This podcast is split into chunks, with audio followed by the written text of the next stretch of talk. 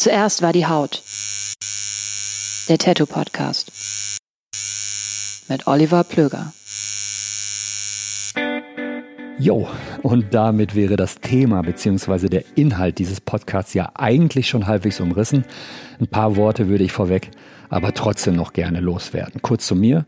Mein Name ist Oliver Plöger. Ich wohne in Köln und bin seit circa 2002, 2003 als freier Journalist unterwegs. Ich habe viele, viele Interviews geführt mit Musikern, Künstlern, Sportlern etc. Ich habe Dokumentationen im In- und Ausland gedreht und war dabei mal hinter, aber auch mal vor der Kamera. Viel wichtiger aber, insbesondere was diesen Podcast angeht, ich habe Mitte, Ende der 90er Jahre angefangen, mich selbst tätowieren zu lassen. Ich habe inzwischen Arbeiten von knapp 40 Tätowierern aus dem In- und Ausland gesammelt. Ich habe zudem auch mal einige Ausstellungen mit Tätowierern organisiert und kuratiert und war auch drei Jahre lang mal sowas wie eine Art Shopguy in einem Laden. In diesem Podcast geht es mir vor allem darum, den Werdegang, die Entwicklung und die ganz persönlichen und subjektiven Eindrücke eines jeweiligen Tätowierers in Erfahrung zu bringen. Warum machst du das überhaupt? Warum arbeitest du genau in dem Stil, in dem du arbeitest? Wie und warum haben sich deine Arbeiten weiterentwickelt? Was nervt dich am Tätowieren? Was ist das Geile am Tätowieren? Welche Rolle spielt Social Media? Und was für ein Privatleben hat man eigentlich, wenn man immer nur an die nächste Tätowierung denkt? Um all das und wahrscheinlich noch viel mehr geht es in diesem Podcast. Und jetzt viel Spaß und eine gute Zeit mit meinem heutigen Gast. Zuerst war die Haut. Der Tattoo Podcast. Mit Oliver Plöger. Ich bin heute zu Gast, nicht weit von meiner eigenen Haustür. Und zwar bin ich in Köln-Mühlheim, ähm, in der Nähe vom Wiener Platz. Und ich bin zu Gast bei Dieter Zalle Zalisch von Elektrische Tätowierung. Hallo Dieter. Hallo. Dieter, ähm, in der Vorbereitung auf dieses Gespräch ist mir eine Anekdote äh, eingefallen. Und zwar war das so, ich glaube vor fünf, sechs Jahren war ich mal in London anlässlich der London Tattoo Convention. Und da gab es eine Ausstellung namens Time. Und äh, die hat, da hat die Eröffnungsrede gehalten, Don Ed Hardy. Und ich hatte zwei, drei Bierchen getrunken, bin zu ihm hin und habe gefragt, Mr. Hardy, könnten wir vielleicht ein Foto machen? So richtig Fanboy-mäßig. Normalerweise mache ich sowas überhaupt nicht, stehe ich auf sowas überhaupt nicht. Und dann meinte er, er ist überhaupt kein Problem, war total nett, spricht ja auch immer mit so ruhiger, gedeckter Stimme. Und dann fragte er, aus Deutschland kommst du, wo kommst du denn her? Und ich sagte, aus Köln. Und dann packt er mich so am Arm, nimmt mich so zur Seite und sagt, wenn du Dieter und Anke siehst, bestell ganz herzliche Grüße. Woher kennst du Don Ed Hardy? Das war unser erster Kontakt eigentlich 1982 auf unserer ersten Reise nach Kalifornien. Ja. Und äh, also von ich, dir und Anke. Von mir und Anke, genau. Mhm. Ich war damals schon am Tätowieren, aber privat. Seit circa zwei, drei Jahren war ich schon am Tätowieren. Und San Francisco war halt die Adresse auf der Welt, wo man hin musste, wenn man irgendwie weiterkommen wollte. Und äh, es waren tatsächlich für damals sehr viel sieben oder acht Tattoo-Studios in San Francisco. Ja. Und eins davon war Etadi. Und äh, durch meinen Kontakt zu Arno Schweikart, der gesagt hat, ich müsste unbedingt dahin, bin ich halt tatsächlich hin und ja, war ein angenehmer, netter, intelligenter und sehr talentierter Mensch. Und seitdem kennen wir uns auch. Ne? Hieß der Laden damals schon Tattoo City oder? Nee, das war noch Realistik. Ein Privatstudio ah, ja. hinter einer Wäscherei. Ja. Und äh, nicht so, wie ich es mir vorgestellt habe. Also meine Vorstellung von Tätowierläden ist die gleiche wie heute mit Motivtafeln an der Wand Ja. und meist äh, älteren, wortkargen Tätowierern mit einer Vergangenheit äh, Ja. beim Militär oder jedenfalls äh, entsprach der gar nicht dem, dem Bild. Ja, der war äh, gekleidet in schwarzen Anzug mit weißem Hemd. Ja.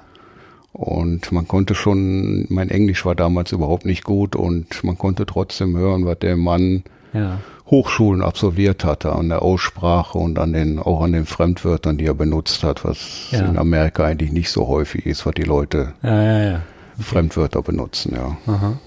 Ähm, ja, also Ed Hardy hat ja quasi das Privatstudio, was dann, weiß ich nicht, 15, 20 Jahre später in Deutschland auch dann irgendwann so kam, ähm, ja quasi erfunden. Ne? Also du warst da ja wahrscheinlich so ein bisschen von den Socken, wie du schon sagtest, ne? weil das was komplett anderes war, was du erwartet hattest. Ne? Und auch wieder aufgegeben. Ne? Er hat das danach nochmal gemacht in Downtown San Francisco, aber letztendlich äh, auch heute noch ist er in einem Streetshop. Ne? Mhm. Er tätowiert nicht mehr, aber es ist sein Headquarter, also er macht alles da und der Laden gehört ihm.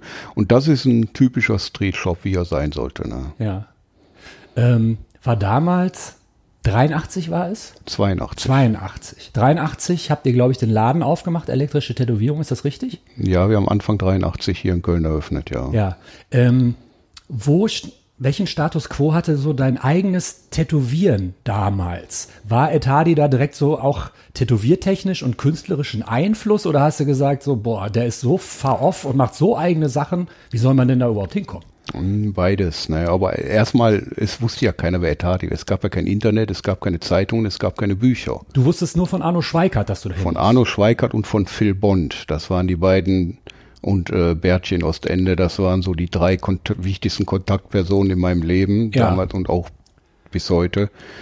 Und äh, da habe ich Arbeiten gesehen und die hatten mir Fotos gezeigt und 82 kam ja dann auch durch Etadi Tattoo Time raus. Ja. Und das ist ja bis heute das, was alles geändert hat. Ne? Das Referenzwerk, wo und sich alle drauf Ich berufen. hatte eine Kopie von Arno Schweikart gekriegt und ja, das war wie vom anderen Stern, was ich gemacht habe jeden Tag in Duisburg, hatte damit nicht annähernd was zu tun, ja. Ja.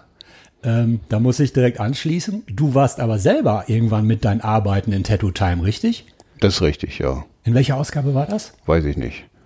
Ich, ich, ja, ich war, waren Arbeiten von mir, aber auch Arbeiten, also von anderen, die auf mir drauf sind, beides, also, ne. Ja, was für Arbeiten waren da drin, die, die du selber gesammelt hattest? Äh, ich hatte, ich habe am Ellenbogen eine Tätowierung von Candy Everett aus Hawaii. Ja. Das war die damalige Lebensgefährtin von Mike Malone.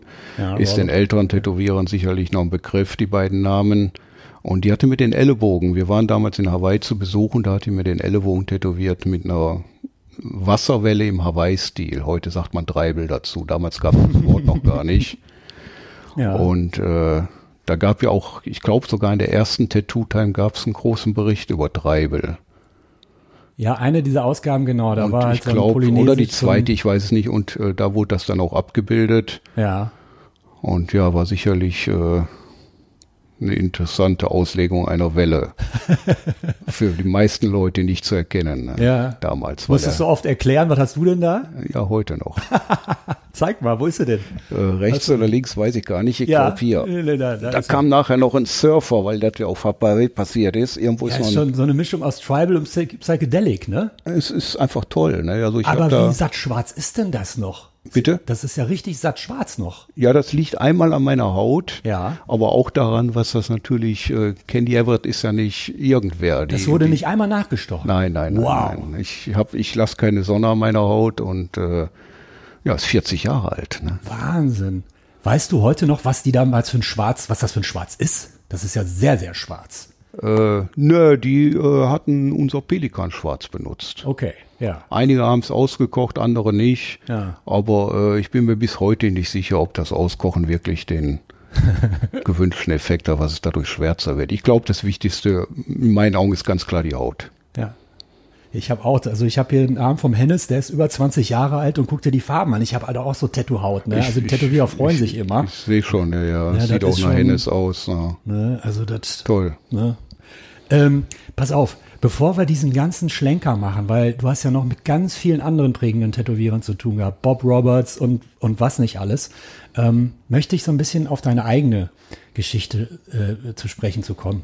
Ähm, was war für dich die Initialzündung, erstens dich tätowieren zu lassen und zweitens selber Tätowierer zu werden? Äh, ja, ich bin gebürtig aus dem Ruhrgebiet, aus Duisburg. Ich komme aus Gelsenkirchen-Schalke. Okay, dann äh, weißt du ja, was, de, was Tätowieren für einen Stellenwert im Ruhrgebiet hat. Ne? Also es, ich glaube, gibt in ganzen Deutschland, vielleicht abgesehen von Hamburg, kein Fleck, wo Tätowieren so verbreitet ist. Ja, das stimmt ja.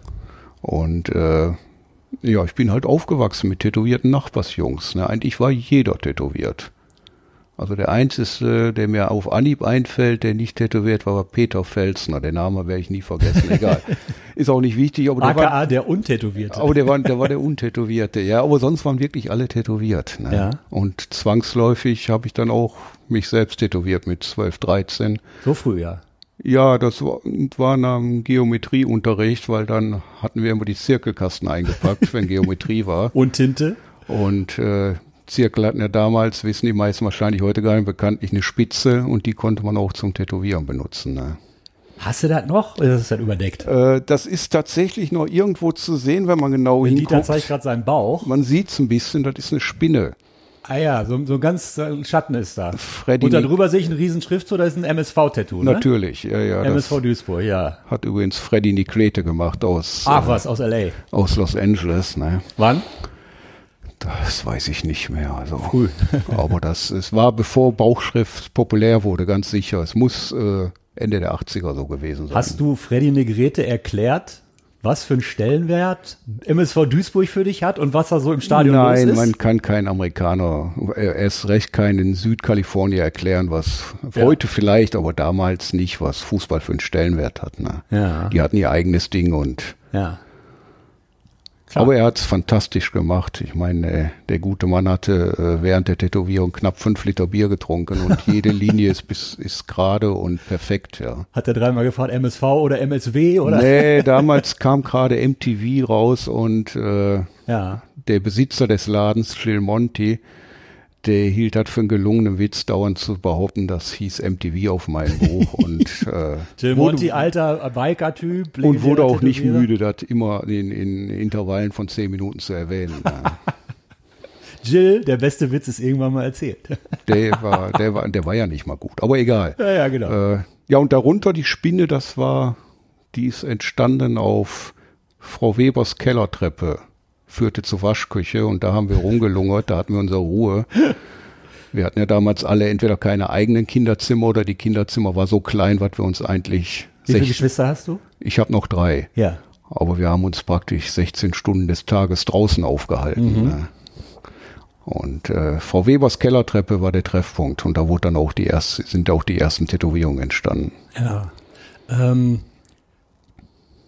die Leute oder die Älteren, die schon Tätowierungen hatten, die bei dir in der Nähe gewohnt haben in Duisburg, ähm, haben die schon irgendeiner, ja, ich sag jetzt einfach mal Subkultur oder etwas ähnliches angehört? Waren das Fußball? Waren das Hooligans? Waren das Punks? Waren das Skins? Was war da los? Äh, ich glaube, heute nennt man die Jungs Assis, aber die waren alle am Arbeiten, weil damals gab es ja eigentlich keine Arbeitslosen und in Duisburg war genug Arbeit. Wir, Klar. waren, wir waren alle Stahlwerker. Pütt, Stahlwerk, ja. Und äh, wir hatten alle Arbeit. Ne? Also wir waren, ja, ich meine, das Tätowieren, natürlich einige, damals gab es ja noch, äh, gab es ja noch Zechen in Duisburg. Ich erinnere mich, meine Nachbarn, die Kleinbrüder, das waren vier Stück und die hatten alle, die waren alle auf der Zeche und die hatten alle tolle Tätowierungen, ja. Von wem haben die die bekommen? Die haben die, sich selber nicht gemacht. oder? ne? Und da waren auch Sachen, die ich äh, erst Jahre später verstanden habe. Der jüngste Klein, der hatte einen Kanarienvogel und dann habe ich erst erfahren, wie wichtig der für die Bergleute, ich war ja Stahlarbeiter, für die Bergleute war, weil die haben den Mhm. Wenn- früher im Helm getragen und wenn Genau. Gas austritt und so weiter. Ein Gas, genau, ja. Und äh, die Tätowierungen hatten schon Bezug zur Arbeit, ja, ja.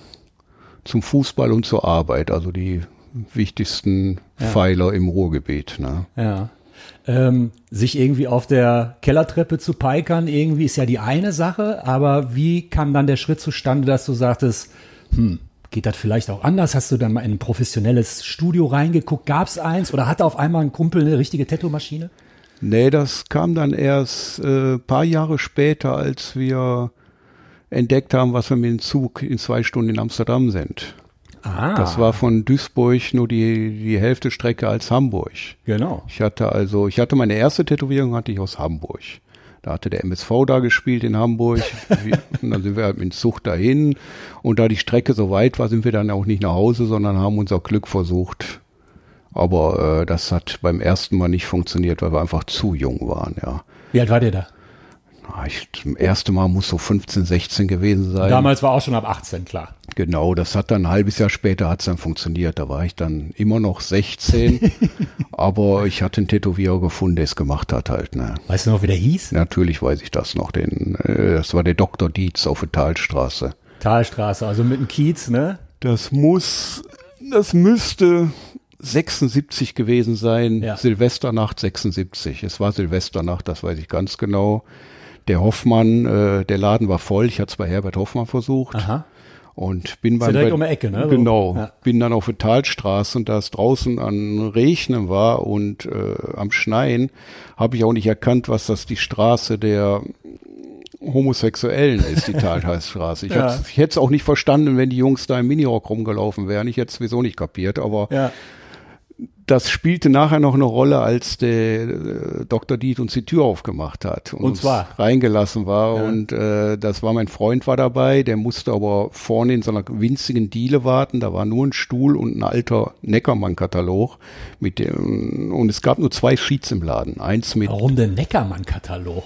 Das war die einzige, da lag sonst nichts. Okay, kein, ja. kein Stern, kein Spiegel, keine Ja. Bildzeitung, ein Neckermann-Katalog. Ja, ja, okay. Und nicht mal ein aktueller, ein alter. Ja. Und mein Kumpel Bruno hat sich Silvesternacht mit einem alten Neckermann-Katalog beschäftigt, während ich tätowiert Danke, wurde. Dieter. Ja, er wollte ja auch. Er, ich war halt der Erste und ich konnte nur aussuchen zwischen Schiff und Adler. Mehr gab's nicht. Habe mich für den Adler entschieden. Wohin? Äh, rechter Oberarm. Ja. Und äh, Dr. Dietz war, hatte schon damals die 70er überschritten.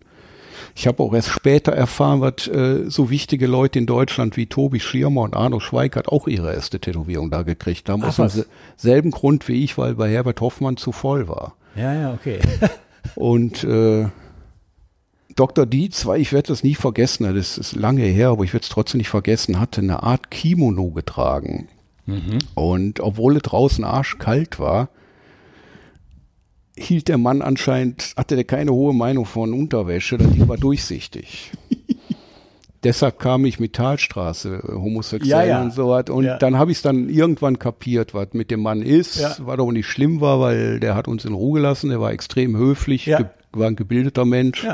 Ja. Ich habe nachher erfahren, er war ein richtiger Doktor, also er war Mediziner. Ja, tatsächlich. Der, da war kein Künstlername. Nein, nein, nein, auch, aber äh, äh, er war tatsächlich Mediziner und durfte aber nicht mehr praktizieren, aus irgendwelchen Gründen, warum eben Mediziner auf der Ripperbahn nicht mehr praktizieren dürfen. Also ich habe verschiedene Gerüchte gehört, egal. Ja. Äh, ich glaube, er hat nachher Gedichte verfasst in den USA. Also wie gesagt, selbst an der Aussprache konnte man direkt hören, das war ein sehr gebildeter Ein Mann. distinguierter, ja. Und wie, der hat uns keineswegs belästigt oder irgendwas. Die Sache war halt nur, er konnte nicht besonders gut tätowieren, aber das war mir egal. Ich Ja, habe ja, ja, ja. hab meinen Adler gekriegt. Ja. Mein Kumpel hat den Neckermann-Katalog auswendig gelernt in der Zeit und das war dann die Silvesternacht 76. Und der, hat, der hat natürlich keine Tätowierung mehr gekriegt, weil Dr. Dietz danach Ja. durch war. Der hat fast vier Stunden an mir rumgebohrt und danach war Schicht. Ne? Ja. Ähm, wir sind da hingekommen, ähm, als ich dich nach deinem quasi Erweckungserlebnis gefragt habe, wann dir klar war, so, ey, ich könnte das vielleicht auch selber machen. Und das war besagtes Erlebnis mit Dr. Das Dietz. war Hamburg, ganz, Ja. ganz klar. Ja. Hast du den beim Tätowieren auch schon ausgefragt, so nach dem Nein, Motto, nein, nein, nicht. so Das- Maschine her oder so? Der hätte keine Antwort gegeben, Ja. aber da waren sechs oder sieben Studios damals. Da war ja noch der, äh, ich glaube, der Lutz Fleischmann mit seiner Frau Lisa. Der ist dann nachher, glaube ich, umgebracht worden, aus dem Fenster geschmissen oder was. Krass, weiß ich gar nicht. Hatte aber selber zwei Menschen. Äh, egal. Äh, Andere Zeiten. andere Zeiten. Und Ganz dann war andere. ja noch, äh, äh, die Hells Angels hatten einen Laden auf äh, Spielbudenplatz. Ja. Der war damals, war, waren da noch äh, Gastronomie und Tätowierstudio. Da musste man auch fünf, fünf Mark Eintritt bezahlen, um sich Heiermann. vor den Touristen zu schützen. Der halt. Heiermann. Ja, der ja, das legendäre. war der, ich glaube, der Dieter aus Düsseldorf hatte den Laden. Ich, ich, ich weiß es nicht mehr genau. Mhm. Und wer war denn noch da? Sunset Tattoo war auch schon da damals. Ich weiß nicht, ob schon der Harry war. Mhm. Das kann ich nicht mehr sagen. Oder und natürlich Tätowierstudio Dänemark. Der Neger, Klar, Pe. Neger Peter war da Ja. und äh, Sören und, und Danny Hansen. Ne? Die waren alle da. Und ich, wir haben natürlich jeden Laden äh, so lange äh, durchsucht, bis sie uns rausgeschmissen haben. Ja. Und äh, da habe ich gesehen, okay, das, das, davon kann man ja vielleicht sogar leben und, Ja. und sogar ein Leben in einer Subkultur führen Ja. und trotzdem sogar noch was verdienen und was machen, was einen Spaß macht. Ja, weil Mhm. für uns war die Zukunft natürlich Thyssen und Kropp und Mannesmann. halt, ne? Das war, war vorgegeben. Da gab es auch kein Entrinnen. Mhm. Ne? Und beim Tätowieren habe ich da eine Chance gesehen, Wie bist du dann an deine erste richtige Maschine gekommen? Das lag daran, weil ich mich in dem Alter auch schon für ein bisschen für Harley Davidson interessiert habe und es gab eine amerikanische Zeitung, die nur am Duisburger Bahnhof zu kaufen gab. Ja. Das war die amerikanische Easy Rider. Ja. Und da die so teuer war und so selten kam, habe ich wirklich jedes Wort versucht zu lesen. Und da waren Kleinanzeigen mit Tätowierequipment. Ah. S&W aus, aus, aus Amerika und natürlich Spalding und Rogers. Ne? Und dann hast du von Spalding und Rogers bestellt oder? Nein, wenn man Die einbestellt hat, äh, dann, dann wussten die anderen auch, dass was das äh, S&W wusste dann, äh, wer bei uns eine Anfrage hat, der hat auch bei Spalding eine Anfrage. Und innerhalb von kürzester Zeit kam Kataloge Ah, mit Equipment zu dir nach Hause. zu mir nach Hause. Krass. Ja, ja. Da warst du 18, 17?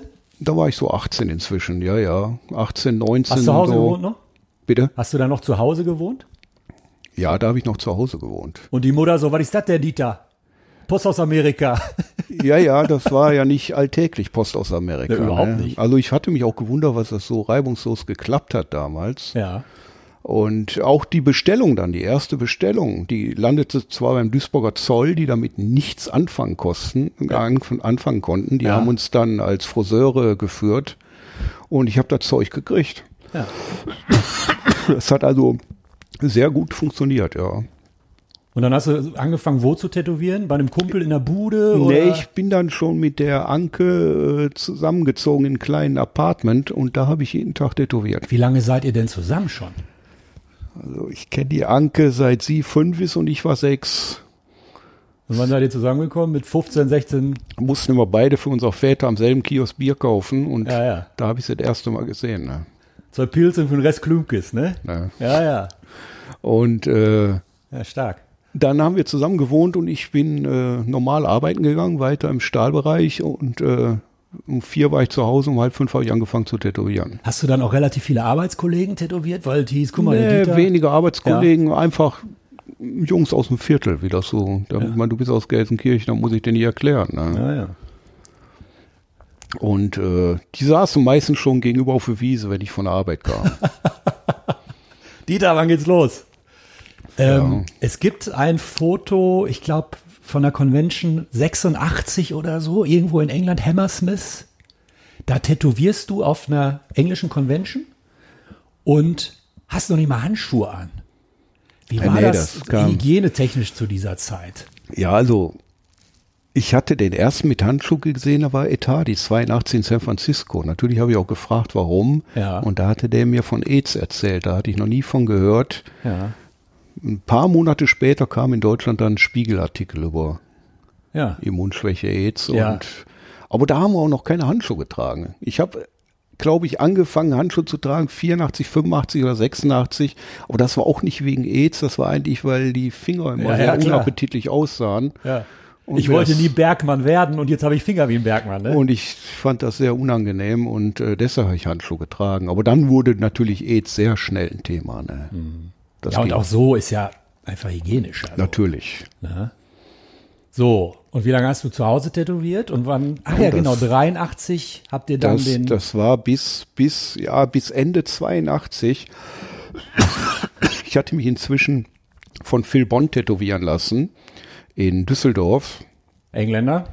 Engländer von der berühmten Bond-Familie. Neun Kinder und ich glaube, sechs sind am Tätowieren. Phil tätowiert selber immer noch. Phil ist jetzt, glaube ich, 71 und tätowiert noch und fantastisch immer noch. Ja. Ja, jedenfalls, äh, ich hatte einen Draht zum Phil gefunden und der hatte damals schon geplant, nach äh, Irland so weiter zu wandern. Ja. Und er wollte aber den Laden in Düsseldorf lassen.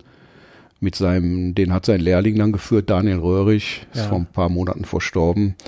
Und äh, der wollte noch in Köln Laden aufmachen, ja, und das war ich dann. Ich habe dann die ersten Jahre für Phil Bond gearbeitet. Also er war in Düsseldorf und du warst quasi die Kölner Dependance oder Genau, sowas. und ja. er ist aber dann abgehauen nach äh, Cork City, äh, Irland.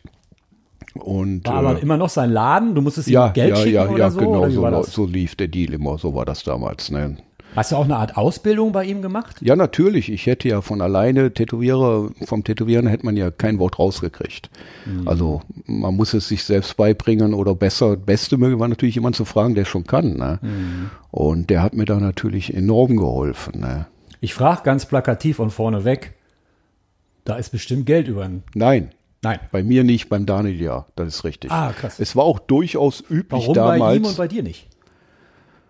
äh, Vielleicht mochte er die einfach besser leiden. nein, nein, der wichtige Punkt war, der Daniel kam von der Schule und hatte angefangen. Der hatte noch nie eine Tätowiermaschine. Als ich zum Film kam, war ich schon fast drei Jahre am Tätowieren. Ah, okay. Das war der Unterschied, ja. Aber es wurde, ist damals äh, wurden sogar die Adressen von Spaulding und Rotschloss für zigtausend verkauft. Krass. Wow. Ja. Also ich kannte Tätowierer in Duisburg, die auch Geschäfte hatten Ja. und die haben noch bis zu 5000 für die Adresse von Spaulding und Rotschloss. Wahnsinn. Das kann man sich heute natürlich nicht vorstellen, aber so war es tatsächlich. Ne? Dabei, damals musste man das wirklich wollen. Ne? Ja, das waren auch Charaktere, die Tätowierer, ja. Also ja, ja. das kann man mit heute nicht mehr vergleichen. Ne? Das äh, waren wirklich charismatische Leute. Ne? Einige, ich kannte welche, die waren vorher bei der Fremde Gionen, waren berühmte Tätowierer. Ich sage jetzt keine Namen, da wusste ich, die waren Söldner in Afrika vorher, bevor sie tätowiert haben. Und da weiß man, was da passiert ist. Andere haben im Rotlicht Fuß gefasst und also es waren alles äh, charismatische Leute, ja. Ähm, hattest du mal Probleme mit solchen Leuten, dass sie gesagt haben, so, ey, hier, du tätowierst hier nicht, so, das ist unser Gebiet, etc. pp? Ich selber eigentlich gar nicht, weil jeder wusste, ich arbeite für Phil Bond und das war eigentlich auch schon zu dem Zeitpunkt einer, mit dem man sich nicht anlegt. Okay. Es gab aber auch äh, Landsmänner von Phil, die in Deutschland dafür gesorgt haben, was da ein Klima entstand, was äh, auf einmal auch gefährlich wurde, ja. Aha. Ich will da jetzt gar keine Namen nennen, weiß ja je jeder. Aber äh, da wurde sich dann auch äh, massiv zu Wehr gesetzt. Also das ging nicht so einfach. Also Das heißt, da ging es dann auch mit Motorradclubs und alles, was an Manpower und so weiter. Und, genau. Ja. Das äh, hat sich dann irgendwann in den 90er, als Tätowieren keine Subkultur mehr war, da hat sich das dann auch gelegt. Von alleine, ohne was da irgendwie groß was passiert ist. Hat sich Obwohl- einfach gelegt. Ja. Da wurde jetzt kein Machtwort gesprochen, sondern es, Es- ist einfach so ausgelaufen, ja. Es wurde zur Industrie und ja. Dann war das nicht mehr nötig und auch nicht mehr möglich. Ne? Ich habe gestern mit dem ähm, Ralf Ostermöller kurz telefoniert. Der Osti, den kennst du ja auch, der war auch schon bei mir zu Gast. Und der sagte, was für ihn so sehr einflussreich oder erstaunlich oder neu einfach war, als du ins Tätowieren kamst, dass du eben nicht aussahst wie die meisten der Tätowierer damals. Der, ne, er sagte, äh, die Tätowierer, die er damals kannte, da, das war Biker-Milieu, das waren Goldketten und Goldringe und dann meinte er, stand auf einmal der Dieter da, kurze Haare und sah ganz anders aus. Was, was du dann quasi so ein junger Wilder, so ein, so ein jemand, der da was Neues, oh, vielleicht gar nicht bewusst reingebracht hat? Ich habe auch heute noch keinen Goldschmuck, aber man muss vielleicht, da gibt es eine einfache Erklärung, ich war Skinhead damals. Ja. Und das waren nicht die Leute, die Goldketten getragen haben oder was. Das war ja, hat ja einen sozialen Hintergrund, die Wir ganze reden über Skinhead. Eu, Sharp.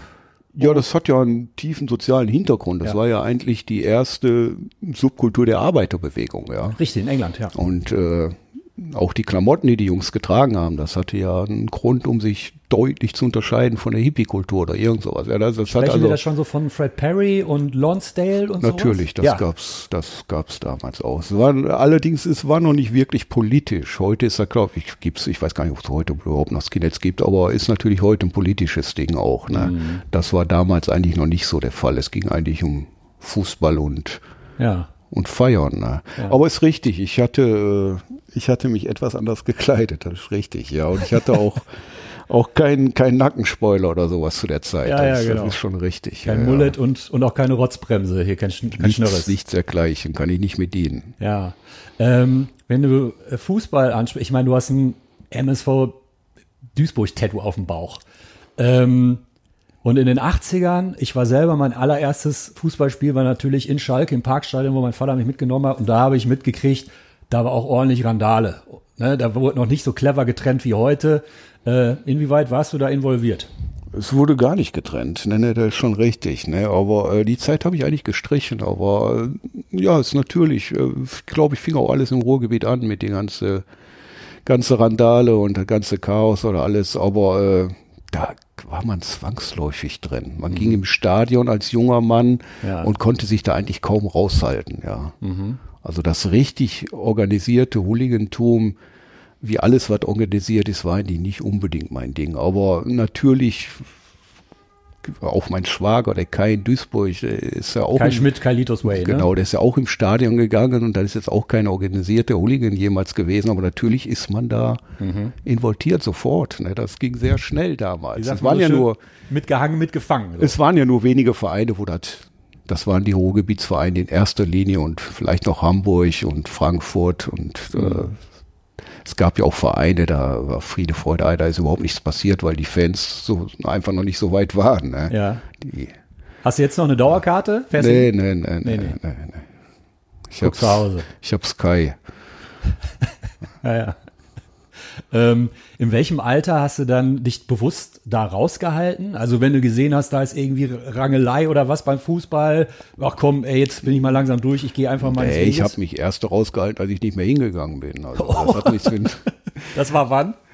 Nee, das kam immer wieder vor, was ich hingegangen bin. Aber es spielte keine große Rolle in meinem Leben. Ich hatte einen Beruf, ich hatte Arbeit und, Ja, ja, klar. und so eine Festnahme macht sich auch nicht so gut oder was, weil bei der Kundschaft, also ist das auch nicht so angesagt. Also das ist, das, das ging alles relativ schnell vorbei, als ich nach in Köln war dann. Ne. Und Anke, deine Frau, war da auch fein mit oder hat die gesagt so, Nee, nee, boah, die ist gar nicht zum Fußball gegangen oder was. Aber die ist halt in Duisburg groß geworden und die wusste, was da im geht. Ruhrgebiet, ich Ja. meine, die wusste natürlich, was da passiert. Ne. Ja. Ähm, inwieweit hast du dich überhaupt an, äh, jetzt, wenn wir jetzt mal die künstlerische, in Anführungszeichen, Komponente von Tätowieren betrachten. Klar, du hast dir mit 15 irgendwie auf der Kellertreppe so was Spinnenähnliches auf dem Bauch gemacht, aber wann ist bei oder wurde bei dir der Schalter umgelegt, dass du gesagt hast, ich muss vielleicht noch mehr Zeichnen üben oder war das nie ein Problem für dich oder wann hast du angefangen selber Custom-Sachen zu machen? Das war, als ich Arno Schweikert getroffen habe. Ja, Das war ja ein anderer Planet. Das, das, also, legendärer deutscher Tätowierer. Äh, wer ihn überhaupt nicht kennt, es gibt auch relativ wenig über ihn, glaube ich. Es gibt in Büchern ein bisschen was, im Netz gibt es so gut wie gar nichts. Ähm, nimm ich mal an die Hand, wenn ich jetzt gar nichts über Arno Schweikert wüsste, vielleicht in drei Sätzen, was war das für ein Typ und warum war der so besonders? äh, ja, das war ein sehr ruhiger, konzentrierter Mensch. Der hat nicht viel gesprochen, kam durch die Seefahrt. Der war also Marinesoldat, kam er zum Tätowieren. Und äh, der Mensch hatte eine unglaubliche Geduld und natürlich auch ein, ein unglaubliches Talent, ja. Zeichnerisch und auch zeichnerisch. Und äh, der ist eigentlich den harten Weg gegangen. Ja, sein erstes eigenes Studio in Lübeck. Das sind jetzt keine drei Worte und auch keine drei Sätze, aber man muss da doch ein bisschen weiter ausholen. Ja. Also Lübeck heißt ja Marine. Das heißt, äh, als er, das müsste so Mitte der 70er gewesen sein, vielleicht Anfang der 70er, da war die Kundschaft ausschließlich eigentlich Marinesoldaten. Ne? Und äh, das zum Hintergrund von Arno, er war ja selber bei der Marine und äh, wurde aber dann praktisch entdeckt durch die skandinavischen Tätowierer, die dänischen Tätowierer. Wie das so bei der Kundschaft üblich war, waren die ein Wochenende in Lübeck und einen Monat später vielleicht in Kopenhagen oder in Rotterdam. Und dann haben die jeweiligen Tätowierer arbeiten von den anderen. Ganz genau. Und dann wurde schnell klar, da ist einer in Deutschland, der, der Hase der. Mensch ist was ganz Besonderes in seiner Arbeit, ja. Mhm. Und so hat Ole Hansen den praktisch angeheuert. Ole Hansen ist eine Legende aus Kopenhagen. Damals gab es noch Nyhavn, das äh, Rotlichtdistrikt, das gibt's nicht mehr. Da waren mehrere Tätowierer und da ist er dann gelandet. Ne? Der hat die Chance dann auch direkt, hat dann auch, war nicht so von sich überzeugt, was das Lübeck jetzt sein, seine Endstation wäre. Der hat schon gesehen, Ole Hansen, da kann man was lernen. Ne? Das heißt, der ist dann auch dahin. Der ist dahin. Und irgendwann ist er, glaube ich, in Bergisch Gladbach oder so gelandet. Mhm, Das war seine letzte Station. Seine letzte sollte eigentlich bei mir sein, aber das hat dann nicht mehr geklappt. Der ist, äh, der ist nachher gefeuert worden von Ole Hansen in Kopenhagen, weil er einfach nicht in Kopenhagen wurde das ganze Geld für die Woche am Wochenende reingeholt durch schwedische Matrosen und Holzfäller, die ihr Geld da verjubelt haben. Und da musste es schnell gehen. Aber Arno war ein Lange. ganz konzentrierter Mensch oder was, ja, ohne zu reden. Jede Linie war, als wäre es die wichtigste Linie in seinem Leben, ja. Und das war da nicht gefragt. Ja. das waren tolle Tätowierungen dann, wahnsinnig gute Tätowierungen, aber der Stil wie Arno, aber da, ja, tatsächlich Arno Schweikert gefeuert. es ist unvorstellbar, aber das ist passiert. Und äh, Hast du Arbeiten von Arno Schweikart auf dir selbst? ja, natürlich. Mhm. Kann man da gerade was sehen? Du sitzt hier im Ja, Mann, hier, das ist vielleicht ein gutes Beispiel. Die Linien in dem Hutband von dem Totenkopf Ja. an der Stelle Ja. sind 40 Jahre alt. Wow, ja. Und jede einzelne Linie ist Immer noch. deutlich so, ist nicht Ja. geplatzt oder irgendwas. Ja, Ja. Ist schon unglaublich. Also das nur als Beispiel. Oder hier das, der Adler, Ja. da war der dritte, der sich daran gewagt hat. Und das Rot und das Blau ist 40 Jahre alt. Oh, stark. Und wie gesagt, das äh, ist dreimal übertätowiert schon. Ja, ja, ja, ja, okay. Ja. Ja, ja. Äh, der wurde dann äh, von Mike Malone aus Hawaii entdeckt. Der war damals auf einer Weltreise, ist auch nach Kopenhagen.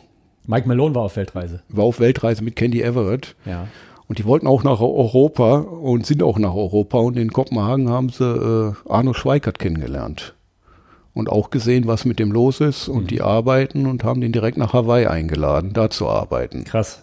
Und das hat er dann auch gemacht. Und da hat er dann den letzten Feinschliff gekriegt, unter anderem durch die Connection zu Paul Rogers. Ganz wichtig für Maschinenbau. Maschinenbauer, ne? Hm. Werden, werden auch die, die jungen Tätowierer vielleicht heute noch kennen, den Namen, oder Quatsch, wahrscheinlich nicht. Aber jedenfalls, der war Einige wichtig sicher, für Maschinenbau. Ja. Und da ist Arno auch hingereist und hat auch da gelebt, genau wie Anke und ich auch, haben wir da auch gewohnt und äh, viel gelernt über Maschinen. Das muss man sich auch vergegenwärtigen. Also in den 80ern nach Amerika oder nach Hawaii, das ist, war, glaube ich, was ganz, ganz Besonderes. Was hat denn dann ein Flugticket gekostet zum Beispiel? Ja, für einen ne? Seemann war das vielleicht nicht so besonders, aber für uns war das schon was ganz Besonderes. Ja, ja, klar. Ne? Ne? Kannst dich noch erinnern, wann du, wann du erst mal rüber bist und dann Custom und du warst ja auch schon am Unterarm tätowiert und so. Wie wurdest du da behandelt in den 80ern? Äh, ja, ich hatte sehr früh die Hände tätowiert. Ja, krass. Und äh, wie wurde ich da behandelt? Das kam drauf an, wo man war. Also in, in Hawaii äh, hat man mich eh für einen Marine gehalten, Ach so, okay, ja. weil ich ja nur mal Skinhead war und die Marines äh, dieselbe Frisurtechnik, die, die den gleichen Geschmack hatten und auch tätowiert sind. Ja. Was damals gar nicht so witzig war, weil als ich da war, war da gerade ein großer Konflikt zwischen den Eingeborenen von Hawaii und den Marines. Da sind einige Frauen zu Schaden gekommen durch betrunkene Marines. Dann betrunkene Marines sind teilweise äh, ermordet worden durch Einheimische. Oh shit. Und deshalb war da ein Konflikt und äh, die Leute haben nicht gesehen, weil ich kein Marine bin. Ja. Erst wenn ich da Maul aufgemacht habe durch meinen starken Akzent, dann Ja, ja. wurde die Sache entschärft. Das heißt, der Akzent der Deutsche hat dich gerettet sozusagen. Der hat mich, also zumindest an einmal erinnere ich mich an eine Szene, an eine Dusche, da waren, kamen junge äh, Einheimische und die waren mir nicht freundlich gesinnt. Und ich habe dann irgendwas gesagt und dann, dann war eigentlich gut, ja. Mhm. Wollte die dann wissen, wo du eigentlich herkommst mit diesem Akzent? Nee, oder? nee, die, sind, die waren sehr offensiv. Die wollten gar nicht wissen, wo ich herkam, die wollten direkt ans Eingemachte. Ah, okay. Und äh, mein Duisburger Akzent hat mich dann, hab mich dann nochmal rausgehauen. Klopf auf Holz. ähm, Mike Malone hatte ja damals das Studio übernommen auf Hawaii in Honolulu von äh, Sailor Jerry, ne? Hm, das ist richtig, ja. Ähm, wusstest du vorher von Sailor Jerry schon? Nein. Auch nicht. Woher? Krass. Ja, ja, klar. Ja, ja. Und dann hast du die Vorlagen gesehen so, und hast gefragt, so, was sind das denn für Vorlagen? Und dann sagt er, ja, dem hat das Studio vorher gehört, Sailor Jerry heißt er. Und dann hat sich so eine neue Welt für, für dich geöffnet, weil, Nee, nee, ich kannte das durch Arno Schweikart okay, das und konnt- äh, ja. durch Phil Bonn vor allen Dingen, Okay. weil die wussten natürlich Bescheid. ja. Ähm, und haben diese Motive, haben, sie, haben die sich stark unterschieden von den Motiven, Ja. Die so in Deutschland gefragt waren? ja die waren schon, schon ein Schritt Richtung Realistik damals, die Melonen. Die waren, war eine Mischung aus Cartoon und Realistik. Eigentlich die perfekte Mischung zum Tätowieren. Was hast du damals in Deutschland so Sachen für stilistisch tätowiert? Ja, wir hatten in erster Linie Spalding und Rogers. Flash. Man musste, zu dem Zeitpunkt musste man nicht selber malen können. Nochmal, um darauf zurückzukommen, Ja. wann die künstlerische, Ja. das war gar nicht nötig. Ja. Ja. Es gab Motiv und die Leute waren damit zufrieden.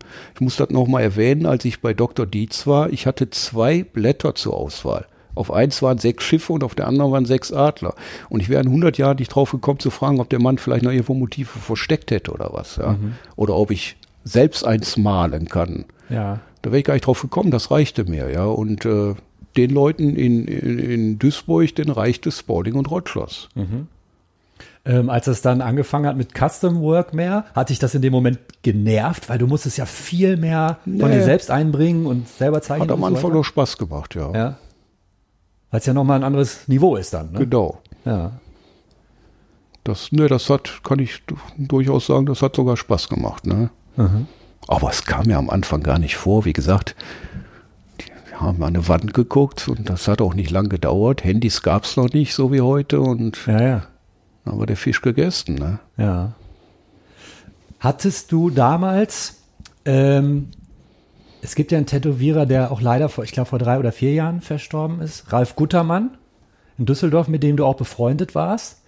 Ähm, der hat, glaube ich, etwas andere, äh, etwas ähnliches betrieben wie du in Köln, nämlich der hat in Düsseldorf Tätowierung meiner Meinung nach auf ein viel höheres Niveau gehoben. Würdest du das so unterzeichnen? Würdest du da mitgehen? Ja, auf jeden Fall. Ne? Also wir hatten ja, in- wir hatten hier in Düsseldorf ja vorher auf der Corneliusstraße Danny Hansen, Ja. typ, also dänischer Tätowierer, typischer Hafentätowierer, tolle Arbeit, heute noch sogar klasse Sachen und alles. Und Phil Bond. Phil Bond hatte das ursprünglich auf ein anderes Niveau gebracht, das Tätowieren in Deutschland überhaupt, mit Ja. Arno Schweikert zusammen. Ja, es war das erste Mal Single Needle, also Fine Lines und äh, realistische, oder sogar Porträts damals schon Anfang der 80er. Ich habe selbst ein Porträt von Arno Schweikert gekriegt, Anfang der 80er, als ich noch gar nicht wusste, was das war, ja. Ja. Und äh, die waren eigentlich vorm Ralf, war das der Phil, aber der Ralf hat sich ja beim Phil fast ganz tätowieren lassen, die kannten sich also gut. Ja. Und äh, natürlich hat er viel gelernt, der Ralf vom Phil, ne? genau wie ich dann. Also Ja. das war eigentlich unser Mentor damals, ne? Ja. weil Arno war ja nicht mehr dabei zu dem Zeitpunkt. Mit Arno Schweikert ist etwas sehr Absonderliches geschehen, glaube ich. Ich glaube, der ist zu dem Zeugen Jehovas irgendwann gerannt oder sowas. Ja, ich weiß gar nicht, ob der absonderlich ist. Ne? Vielleicht war er der Beste für ihn, ne? bin ich mir sogar sicher. Ne? Der hatte ja ein paar Probleme und äh, in der Welt gibt's die Probleme halt nicht. Ne? Also der, äh, das, ich weiß gar nicht mehr wann, das war, ich glaube 81, so, naja, 83 sollte der bei mir arbeiten, wollte aber vorher noch zum Bärtchen Ostende und da ist, ist in Belgien, Hafenstadt, und da ist er in Kontakt gekommen mit den Zeugen Jehovas. Und man kommt mit den Leuten nicht in Kontakt, wenn man nicht will. Richtig, genau. Normalerweise gehst du weiter und denkst dir deinen Teil. Ne? Äh, Arno war auf der Suche nach was und er hat es dann gefunden und hat die Sache dann auch radikal beendet, ja. Das heißt, Also das hat, Tätowieren. Der hat das radikal beendet. Der hat mich nicht mal angerufen und gesagt, ich komme doch nicht oder was. Der hat alles verbrannt, was er besaß. Krass. Die äh, Paul Rogers Maschinen, die sind im äh, Bauernhof bei seinem Vater gab es noch so ein Blumsklo, so eine Jauchegrube, da sind die gelandet. Da liegen sie auch heute noch, wenn jemand Interesse hat. Also, ja, und dann war die Sache erledigt und ist auch nicht mehr, nie mehr was passiert. Das muss 83 gewesen sein. Aha. Und haben die ganzen Amerikaner, haben die dich dann äh, kontaktiert und gesagt, sag mal, was ist denn mit dem Schweikert? Man hört von dem Die. Amerikaner fragen heute noch. Krass. Ja. Der Mann hat so einen legendären Ruf, also die fragen heute noch. Ne? Wahnsinn. Also ich glaube, er ist in Amerika bekannter in der Tätowierszene als in Deutschland. Oder sogar ganz sicher. Wow. Also wie so ein Phantom, was, was äh, erschienen ist und genauso wieder weg war. Ne? Ja. Ja, das kann man sagen, ja. Es ist zu Ende, ja. Eine ganz generelle, generelle Frage, die mir so ein bisschen unter den Nägeln brennt. Ähm, du bist seit Anfang oder seit 76 hast du dich selber tätowieren lassen. Ähm, ist von dieser, dieser Flamme, die da in dir gelodert hat oder die sich da entzündet hat, in deinem, in deinem Herzen, ist da noch irgendwas von übrig geblieben? Oder Nee, ist das heute? Ich, ich fürchte, das ist, ist nun mal mein Beruf, ne? Und Ja. dann geht einiges verloren. Ich kenne welche, die konnten die, die, wenn wir bei der Flamme bleiben, die konnten die tatsächlich noch am Lodern halten. Das ist mein, mein alter Freund Henning aus Dänemark. Das Henning Jorgensen? Genau, ja. Ja. Das, äh, mit dem habe ich die ersten Conventions gemacht damals. Ja. Und äh, Er das hat bei nervt. Tattoo Ole, glaube ich, gelernt in. Genau, ja, bei, eigentlich bei Danny, aber auch bei Okay. Ole gearbeitet. Sorry. Und das war einer von den Leuten, oder Andreas in Aachen, Hm. die wirklich äh, sieben Tage die Woche tätowieren leben, bis heute, ja. Hm. Das ist bei mir nicht so. Ja, ich komme eigentlich von der Arbeit nach Hause und dann habe ich eigentlich mit Tätowieren. Ich, ich lese zum Beispiel keine Tätowierzeitungen, ich trage keine Tätowier-T-Shirts. Hm. Also ich bin insofern, glaube ich, nicht der typische Tätowierer mehr. Ja, ich, ich mache das so gut ich kann, aber wenn ich nach Hause komme, habe ich eigentlich was Besseres vor, ja. Wenn es nur Fernseh gucken ist, aber auf jeden Fall was anderes. In welchem Stil arbeitest du gerade und wie hat sich dein Stil in den letzten 10, 15, 20 Jahren, hat sich der nochmal verändert? Nein, den geben die Kunden ja vor. Ja. Also durch, durchs Internet hat sich ja nun mal alles geändert, ja. Ja. Also ich bewundere die, die tatsächlich noch einen eigenen Stil haben. Du hast den Osti erwähnt zum Beispiel, der hat noch einen, einen tollen 80er-Jahres-Stil. Ja. Da, ja. Also da ist auch so, da ist die Flamme dann wieder, wenn ich die Sachen sehe, möchte ich mich gern tätowieren lassen, ja. Wann hast du dich zum letzten Mal tätowieren lassen? Boah, das weiß ich gar nicht. Muss ich jetzt echt überlegen. Ach doch, ja, hier das Wort Dixieland habe ich vor zwei Jahren gekriegt. Ah ja, okay. In, äh, vom Freund in, äh, in New Orleans, genau. Wer war das? Wie heißt der? Äh, das ist der David, ein alter Kumpel von mir und wir hatten eine Motorradtour gemacht und äh, die äh, führte durch den ganzen Süden der USA und zurück in, äh, in New Orleans ja. haben meine Freunde Micha und Rea auch hier aus Köln ja. und ich haben uns dann äh, das Wort Dixieland tätowieren lassen. Ja. Das war die letzte, also soweit ich weiß, ja. Ähm, gibt's oder verfolgst du aktuelle Tätowierer oder bei euch im Laden, keine Ahnung, der Sven Schinke, zeigt er dir manchmal Sachen und sagt, sagst ja, du, boah, guck mal, Dieter, wow, was ist das für eine geile Arbeit oder sowas? Ja, ja, das ist dann noch äh, in meinem Alter ein Glücksfall, mit, mit Sven zusammenzuarbeiten und auch mit der Püppi, seine Ex-Lebensgefährtin, die äh, haben richtig was drauf. Ne? Also Sven könnte ich stundenlang zugucken, aber da ich selber arbeiten muss. aber äh, ja, das sollte man sich mal angucken, was der ja. Das ist vor allem so vielseitig, was ja die meisten nicht mehr sind. Ja. ja. Der macht ja eine japanische Tätowierung äh, ja. genauso fantastisch wie eine realistische. Ne? Ja. Ähm, kannst du dich an eine Tätowierung in letzter Zeit erinnern, wo dir echt so ein bisschen die Kinnlade runter ist, so nach dem Motto so, boah, ist das gut gemacht? Ja, ich guck, äh, ich habe seit seit einiger Zeit jetzt auch Instagram. Aha. Und tatsächlich gucke ich auch mal da rein und da sieht man dann doch Sachen, die teilweise aus Israel oder aus Italien, wo ich gar nicht wusste, was da überhaupt. Also ja. da wird dann noch gar nicht lange tätowiert. Aha. Also ich, ich habe Sachen in Italien erlebt, noch in den 90er. Da gab es keinen einzigen Tätowierladen, ja, oder in Spanien oder was. Ja. Ne? Und da sieht man jetzt Sachen, also. Aber ist, äh, das dann sind dann, ist, das bringt mich nicht dazu, oh, das möchte ich auch haben, oder ja, ja, okay.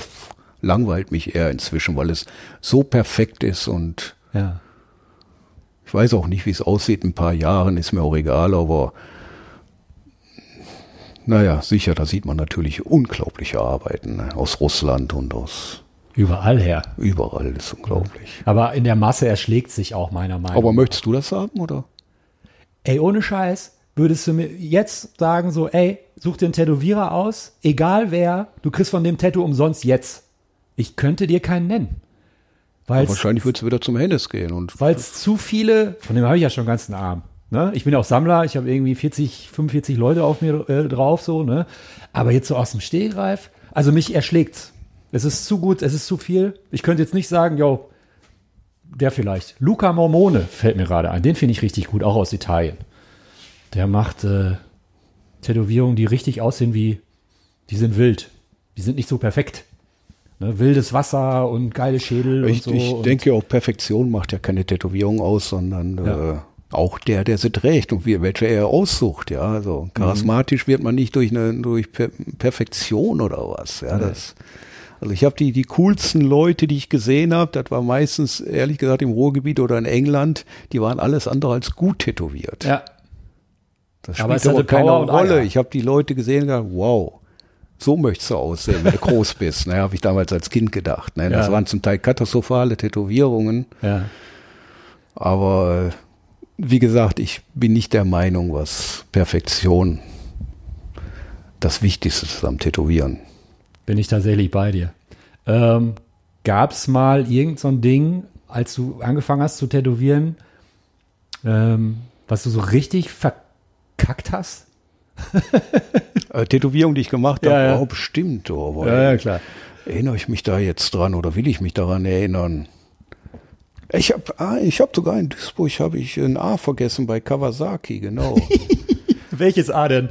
äh, das war, glaube ich, am, am Rücken vom Schluss inzwischen äh, Kwasaki. Ein Doppelmörder, der von der Polizei erschossen wurde. Also der Junge hat, richtig, hat richtig Karriere gemacht. Ich bin. Egal. Der, Sorry, der, der hatte damals von mir Kawasaki Forever um Rücken. Und ja, dann war fertig, war gut. Dann musste der Mann ein paar Jahre absitzen und an einem besonders schönen Tag saßen die Jungs alle im Hof, hatten ihre Stunde Freizeit und da waren aber schon Jahre vergangen. Ja. Da hat dann, hör mal, was steht denn da bei dir am Rücken? Wie, was steht da? Kawasaki, forever, siehst du doch. Nee, nee. Nee, da steht nicht Kawasaki, da steht Kawasaki. Und äh, ich habe den dann, ja, Gott sei Dank habe ich den nie mehr, aber der hätte es mir auch nicht übel genommen. Also der hatte andere Sorgen als sein Kawasaki. Also. Nee, so, ich habe auch, ich mein, wenn du so was wissen müsstest du eigentlich die Anke fragen. Die weiß, die hat ein gutes Gedächtnis, ich nicht. Ja. Ich habe so viel vergessen. Natürlich gibt's da Schoten ohne Ja, Ende. ja, ja, das klar. Ist ja in 40 Jahren da passiert einiges, ja. Ja. Ähm, du bist in den 80ern, wie gesagt, du bist da angefangen zu reisen, nach, nach Hawaii, nach LA, nach San Francisco und hast das eigentlich kontinuierlich immer weiter betrieben. Waren die, deine meisten Urlaube dort unten? Ja, ja, ja, absolut. Kalifornien ist, ist fantastisch immer, finde ich immer noch toll. Ja. Und äh, das waren die, ja, das waren die, die meisten Reisen waren eindeutig Kalifornien. Ähm, hast du dann auch mit, keine Ahnung, mit Ed Hardy oder so sowas wie eine Brieffreundschaft gehabt? Oder Ja, ja, telefoniert sowas man da mal? Wie, wie, wie hält man da Kontakt in dieser Sowas Zeit? gab's tatsächlich. Ich habe sogar noch die Briefe. Also wir haben noch die Briefe von Paul Rogers, die waren regelmäßig oder Etadi zum Beispiel hat Weihnachtskarten geschickt, aber nicht irgendwelche, sondern meistens mit tollen Motiven drauf oder was. Ne? Ich glaube, die Dinger werden heute sogar hochgehandelt im Internet für Hunderte von Dollar oder was. Also die haben wir alle noch irgendwo rumliegen. Ja. Äh, selbst mit Horiyoshi hatten wir Briefkontakt aus äh, Yokohama, was Ja. nicht so einfach war, weil der Mann natürlich kein Englisch sprach. Aber doch, das war, damals war ja auch noch üblich, Fotos zu tauschen. Ihr habt euch Da gegenseitig Fotos geschickt. Reger Fototausch. Angefangen hatte ich, glaube ich, damals mit meinem alten Kumpel Henning in Dänemark. Und dann wurde das äh, vorwiegend mit den amerikanischen Kollegen betrieben. Ne? Hat der Henning damals auch schon japanische Sachen gemacht oder? Nö, der hat europäisch tätowiert, würde ich sagen. ne? das, okay. Und ist dann irgendwann. Genau. Du hast dann irgendwann, also wir gehen jetzt mal, ich habe ich hab halt tatsächlich zum allerersten Mal hier so, ein- mir so ein bisschen so eine Liste gemacht, weil es da so viel zu fragen gibt. Ähm, auch ein Erlebnis, was ich hatte vor fünf Jahren, da war ich bei Spotlight Tattoo in LA und äh, da habe ich Bob Roberts kennengelernt und wir haben uns kurz unterhalten und dann sagte er, ah, Cologne. Und dann kam sofort Dieter. Wann hast du Bob Roberts kennengelernt?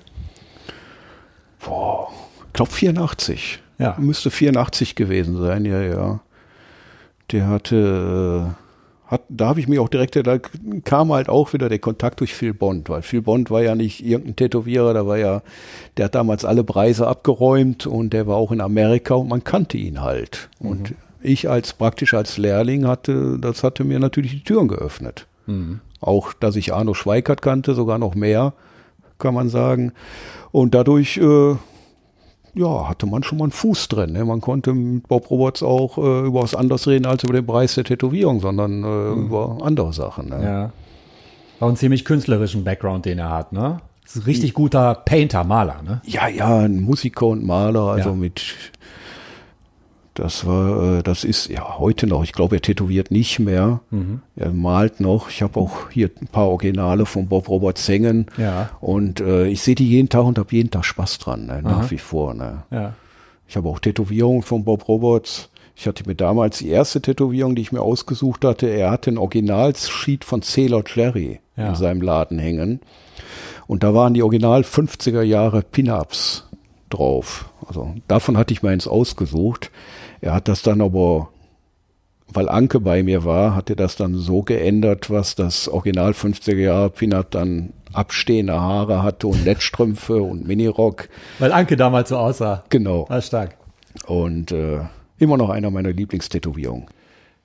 Ich würde noch einmal kurz zurückgehen, weil ich finde das ganz, ganz spannend, weil es, dass es auf einmal diesen Gap gab, ähm, wo in den 80ern oder bis Anfang der 90er ganz viel nach Flash-Vorlage tätowiert wurde und wo es auf einmal hieß Custom.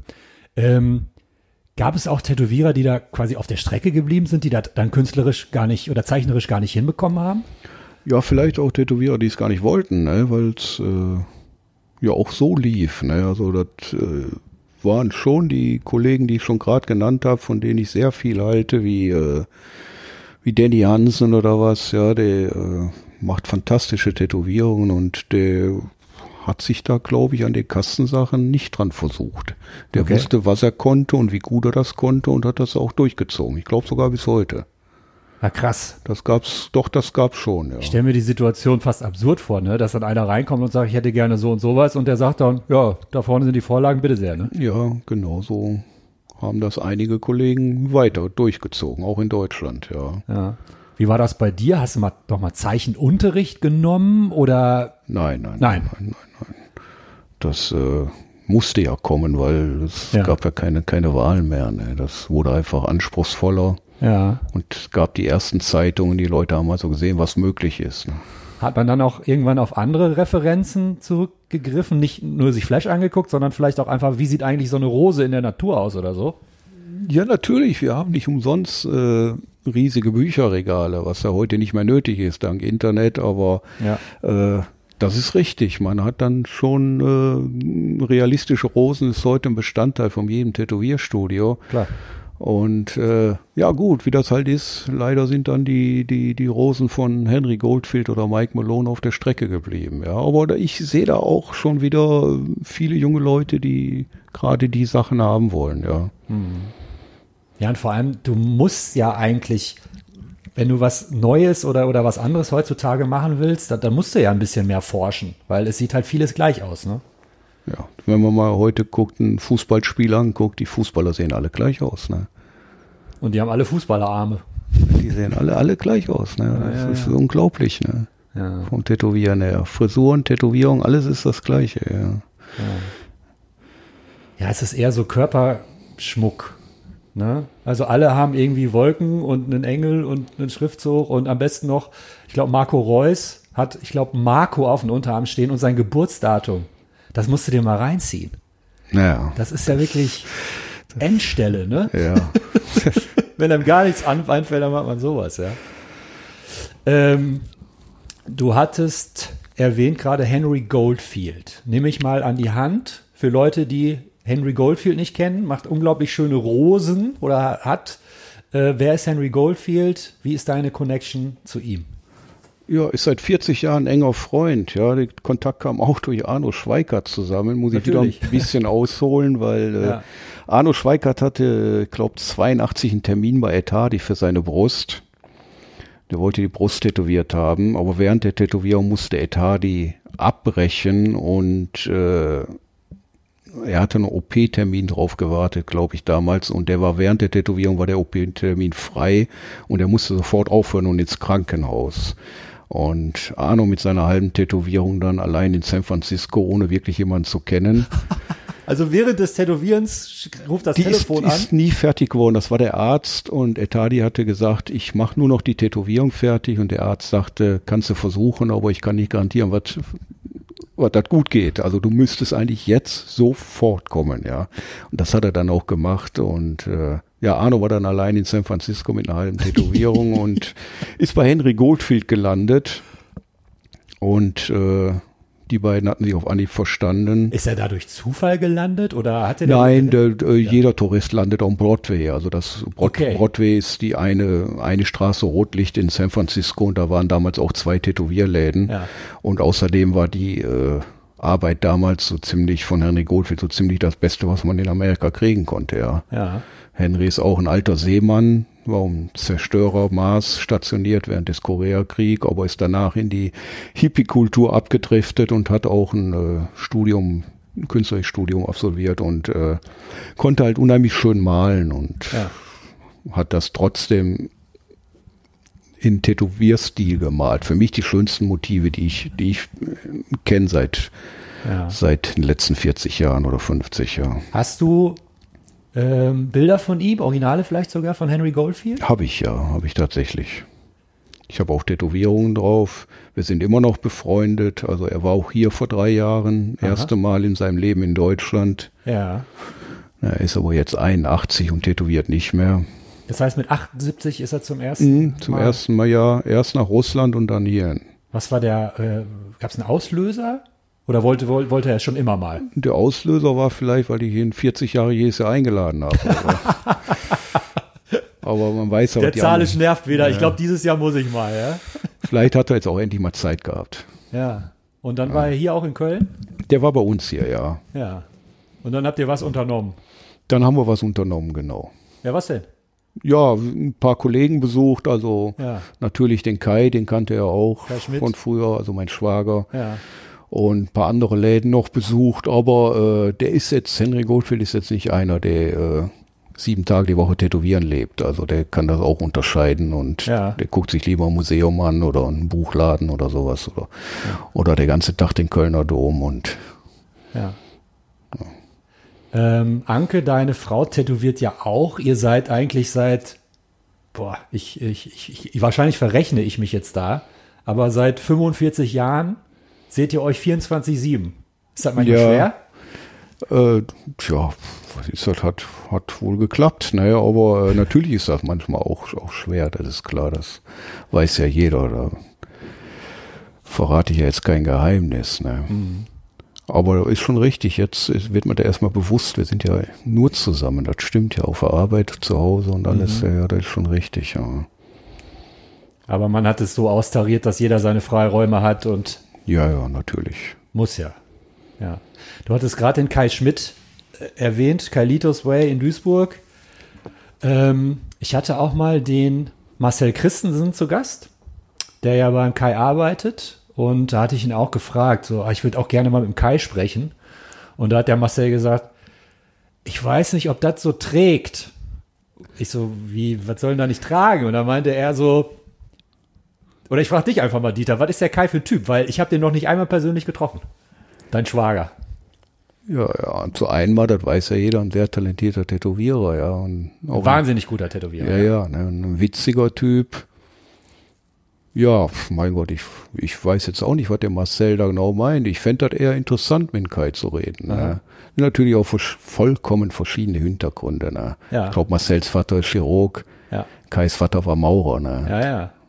Nein, Marcel meinte das jetzt überhaupt nicht blöde oder so, Mhm. aber er meinte, Kai ist halt so, äh, Kai wirkt aus sich selbst heraus. Er meinte so, wenn Kai eine Geschichte erzählt, biegt er dreimal falsch ab und dann äh, am Ende ist die Pointe falsch, aber er findet dabei drei andere Stränge, die dann wirklich wie, wieder andersrum witzig sind und so. Und dann meine ich so, ey, Ja, hat er das gut klingt doch- beschrieben. Ja, ja, das stimmt schon. Ja, ja.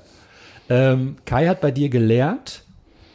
Luke Atkinson hat bei dir gelernt. Einer der weltbesten japanischen Tätowierer. Punkt. Tom und Mattis haben bei dir gelernt. Ähm, warum hast du so ein Händchen für Lehrlinge, die so wahnsinnig gute Tätowierer am Ende werden? Tja, das liegt ja an jedem selber, liegt ja nicht an mir. Also ich meine, äh, zum Beispiel äh, jetzt Mätes ist halt ein äußerst talentierter Mensch. Ja, wenn der jetzt äh, Bettdecken häkeln würde, dann könnte das auch fantastisch. Ja. Und äh, dasselbe trifft auch dem Luke zu. Der Luke hat ja auch vorher schon gemalt, also Porzellanmaler war der praktisch oder was. Also es liegt an den Leuten selber. Ne? Ich habe dem, glaube ich, immer eine Menge Freiraum gegeben. Ja, also nie viel Druck gemacht, glaube ich. Also, soweit ich mich erinnere. Beim Kai war es ein bisschen schwieriger, weil wir, äh, Kai und ich hatten ja nie gemalt aus Spaß oder was. Bei den anderen, da war das ja schon vorm Tätowieren Ja. zum Teil der Lebensinhalt. Das war bei Kai und bei mir überhaupt nicht. Wir haben beide den Stahlberuf gelernt und wir mussten erstmal da reinkommen. Ne? Deshalb ist das natürlich ein bisschen schwieriger. Dafür war mein Kai wieder das, der technische Aspekt leichter, weil der ja nun mal auch ein talentierter Handwerker ist. Ne? Das heißt, so zeichnerisch und so konntest du den Jungs, also Nein, kannst du den, konntest Nee. du denen nichts beibringen. Also, ja, Der Mates ist, ist für mich der beste Zeichner überhaupt. Ich, also Ja. auch jetzt mal abgesehen vom Tätowieren. Ne? Wie haben dich deine Lehrlinge oder wodurch muss dich ein Lehrling, wenn er bei dir lernen will, überzeugen? Ist das eine Zeichenmappe? Ist das mehr Charakter? Was, was ist für dich da ausschlaggebend? Ja, das ist, da kommt von allen ein bisschen. Ne? Also ich fand es schon wichtig, weil die Leute sich auch bereit waren, selber zu tätowieren. Gab ja auch welche oder gibt es auch immer noch, die gar nicht tätowiert sind. Ne? Das äh, finde ich nicht fair dem Kunden gegenüber von den Schmerzen allein. Ne? Mhm. Weil der Schmerz ist ein extrem wichtiger Aspekt. Ne? Der wird selten drüber geredet, aber ich halte das schon für wichtig und da sollten die Tätowierer, die bei mir arbeiten, auch schon Bescheid wissen. Ne? Mhm. Aber ja. natürlich, äh, mein Gott, das sind äh, zum Teil Leute, die 20, 30 Jahre jünger sind. Äh, ne, das stimmt ja gar nicht mehr. Das ist schon, nee. Ja, Kai auf jeden Fall nicht. Kai nicht, auch nicht. Nee, auch nicht. Stimmt überhaupt nicht. Ne? Und Tom und Matt ist aber eigentlich Quatsch, was er erzählt. Abs, abs, stimmt überhaupt nicht. Ne? Egal, aber die sind auf jeden Fall jünger. Ja, ja. Und äh, ja. ich gehöre noch der Generation an, die mit bewusstseinserweiternden Sachen nicht so viel am Hut hat, bis heute nicht. Ja. weil es ganz einfach zu meiner Zeit nicht gab. Ja. Ja. Wir haben Alkohol getrunken und dann war Schluss. Die nächsten Generationen, die hatten dann andere Substanzen und äh, das ist natürlich auch, kann natürlich auch zum Problem werden. Das ist ja bekannt.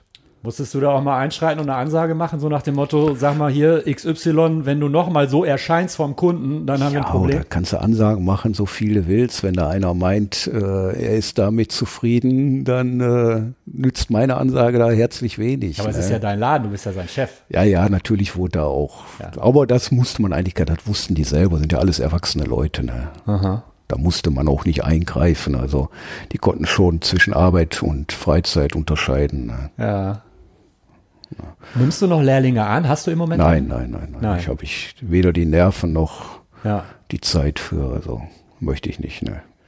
Wo du gerade ähm, das Kapitel eröffnet hast, so von wegen, deine Lehrlinge müssen sich auch selber möglichst viel tätowieren und so weiter. Ähm, da hatte ich ja so ein einschneidendes Erlebnis und zwar war das, ich glaube, 97, da kam ein Tätowiermagazin raus und da war so ein Doppelfeature über Tom und Mattis. Und ich habe es nicht mehr geahnt, weil die waren Anfang, Mitte 20 und Hände und Hals schon so hart zu und dann hatten sie so ganz wilde Klamotten an und so weiter und so fort. Die beiden waren ja wie die, wie die Toxic Twins. Äh, hast du manchmal auch im Laden gesessen vor denen und da so, sag mal, was ist eigentlich los mit euch? ja, viele Leute würden sagen, was, äh, ja, sind ein bisschen neben der Spur, die beiden. Ne? Die, ja. ja, die, mein Gott, die haben halt ihr Leben gelebt. Ne? Ja. Das wurde ja dann auch nachher auch alles ruhiger. Beide mhm. hatten Kinder und haben ja. Kinder und alles und ja.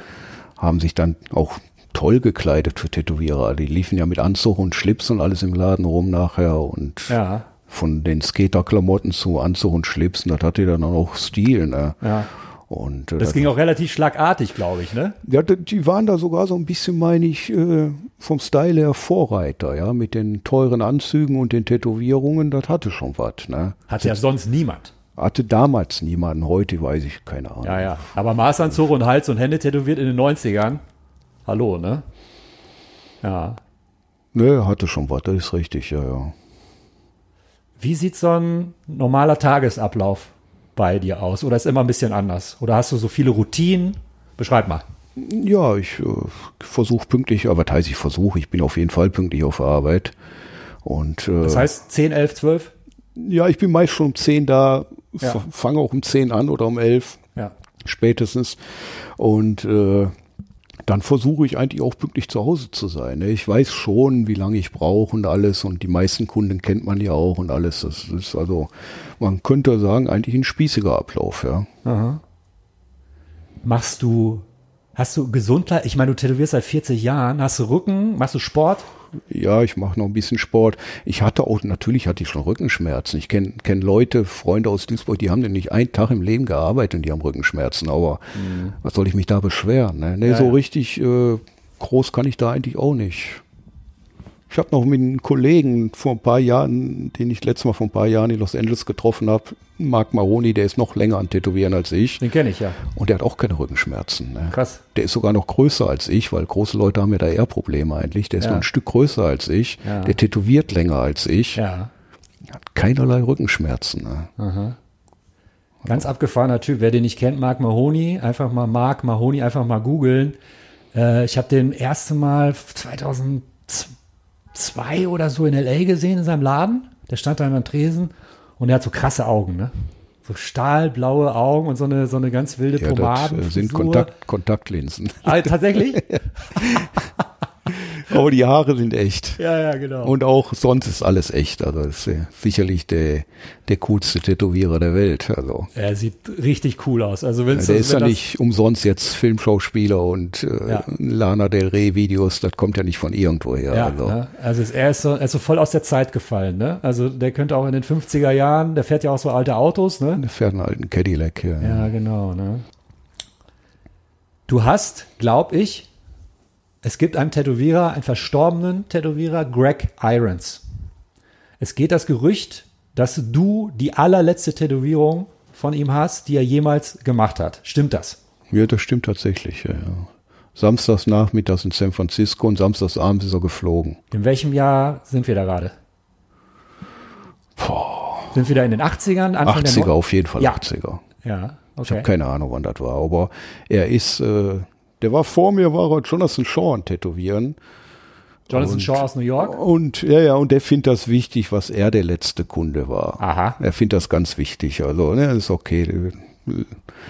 Ich kann da jetzt nichts wichtig dran sehen. Also ich weiß genau, ich habe gewartet, bis er fertig war mit der Anke und Ja. dann hatte, ja, ich hatte ja auch, wurde ja schon öfters tätowiert von, von Greg Irons und der Koffer stand schon da. Er ist dann im Taxi zum Flieger und ist dann nach, glaub nach Thailand, wo er dann auch ums Leben gekommen ist. Ihm ist Tage in Bangkok später. was passiert, glaube ich, ne? Ja, was passiert ist milde. Der ist vom Bus überfahren worden. Ja, ja. Fuck. Okay. Ich glaube, da waren, so wie ich gehört habe, nachher sind da acht Busspuren, die alle in eine Richtung gehen, also Einbahn. Außer eine Spur geht in eine andere Oh, Richtung. fuck. Und die war's dann. Ja, also du läufst über sieben Spuren und guckst nach links und die achte kommt ein Bus von rechts. Ne? Siebenmal logisch und einmal Mhm. unlogisch reicht, ne? Fuck. Was hast du von ihm bekommen? Diese Tätowierung, was war das? Äh, boah, was habe ich denn? Also ich habe hier irgendwo eine Echse am Hals. Rechts oder links, ich weiß es gar nicht. Äh, ja, da. Nee, da ist eine Rose. Dann ist das hier. Ja, Dann okay. muss das irgendwo hier sein. Gucke ich nachher nochmal, vielleicht können wir noch ein Foto Und machen. äh, ich habe hier noch Totenköpfe von Craig Irons. Ja. Habe ich sonst noch was? Ne, ich glaube nicht. Hast du überhaupt irgendwelche Tätowierungen von deutschen Tätowierern? Ja, natürlich von Arno Schweikart. ne? Okay, natürlich. Sorry. Klar, und ne? natürlich von Dr. Dietz. Okay, Ich, klar. ich sorry, sag das nur durchsichtiger Ja, ja. Kimono. Genau. Ja, ja. Das vergisst man ja nicht. Ne? Ich habe wirklich viel vergessen in meinem Leben, aber das kriege ich einfach nicht mehr raus. Ne? Dirty Deeds, dann Dirt Cheap, ja? ich kann machen, aber ich geht nie mehr raus. ja. Egal. Äh, ja, ich habe äh, vom Sigi, Sigi war einer der Tätowierer in Duisburg. Viele wissen nicht, Duisburg hatte auch schon in den 80er äh, mit Hamburg die meisten Tätowierladen. Das ist der größte Binnenhafen der Welt in Duisburg. Richtig, genau. Ja. Und äh, da waren auch schon Tätowierer damals. Und der hatte mich auch zwei, dreimal tätowiert. Ja. Tattoo Sigi.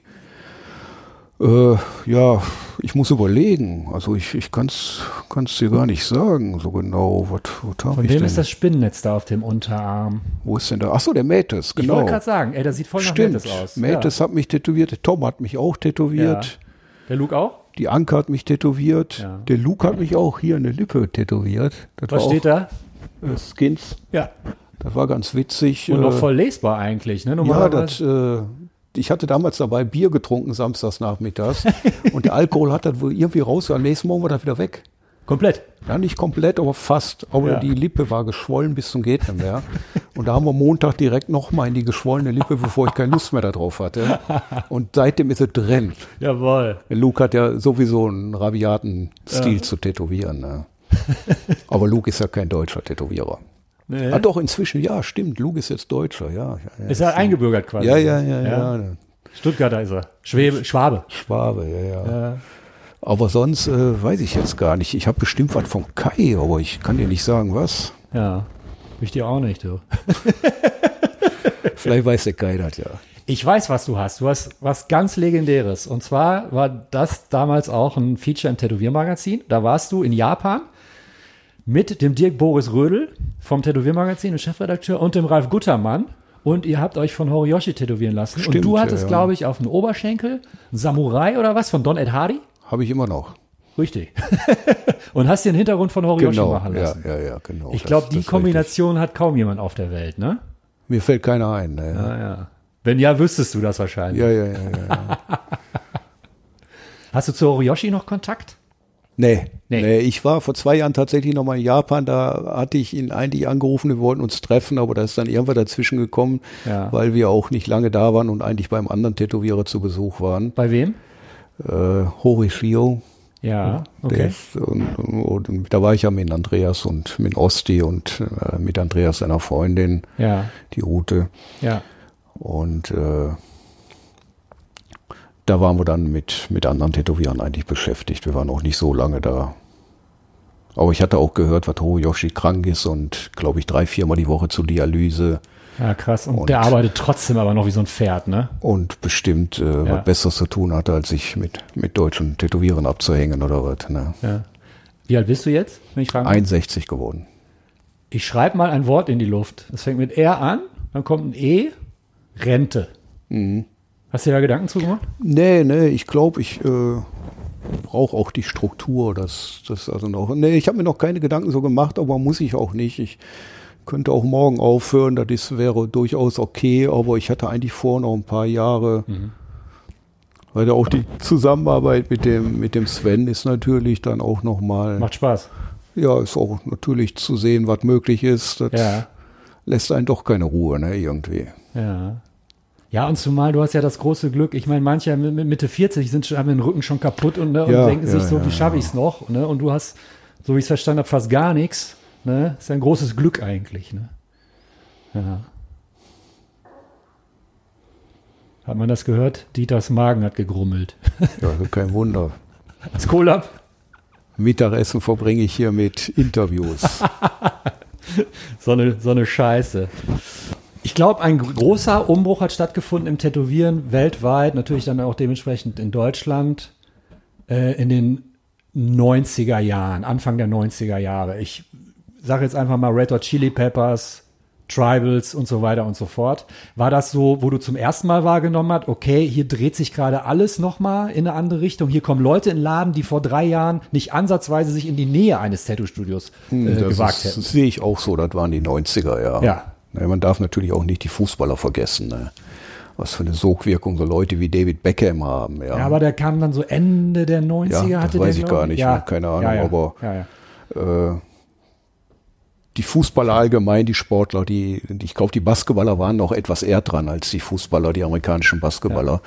Und äh, ja, und natürlich die Rockstars, ganz klar. Ne? Ja. Ganz in Roses, denke ich mal, die haben mehr für Tätowieren getan als Ja. viele Tätowierer. Also die waren schon dabei. Ne? Also Guns N' Roses haben die eigentlich im Prinzip so ein paar Amerika-Urlaube bezahlt, weil dadurch kam Kundschaft. Natürlich, ne? dadurch haben die Leute sich getraut. Ne? Ja. Wie viele Tribals hast du in den 90ern gemacht? Keine Ahnung. Ich weiß, Etadi sagte mal, er hat das Frankenstein-Monster geweckt, weil er hat das ja, Ja, ja. in Gang gebracht. Ja. Und der konnte natürlich auch nicht äh, annähernd voraussehen, was damit passiert. Ne? Konntest du damit was anfangen? Stil also, also so, so, so optisch, weißt du, ich meine, ein ganzes Tribal auf dem Arm, das kann schon gut aussehen, ne? Das Oder war kann das für dich? fantastisch aussehen. Ja, Ne? ja. Ich kannte ja, äh, oder ich kenne ja einen Freund von mir, der hat das ja die Entwicklung von Anfang an mitgemacht. Das ist der Leo Sulueta, den kennen vielleicht auch noch welche den Namen. Der war ja praktisch der Meisterschüler von Etadi, was die Sache angeht. Also Ja. Eigentlich hatte Etadi keine große Lust darauf und hat gesehen, was da für ein Leo. Leo war eigentlich, äh, hat im Kopierladen gearbeitet und Etadi hat immer seine Sachen dahin gebracht. Und da haben die dann gemerkt, was die beide eine gleiche äh, Leidenschaft haben, also die äh, polonesische Tätowierart. Ne?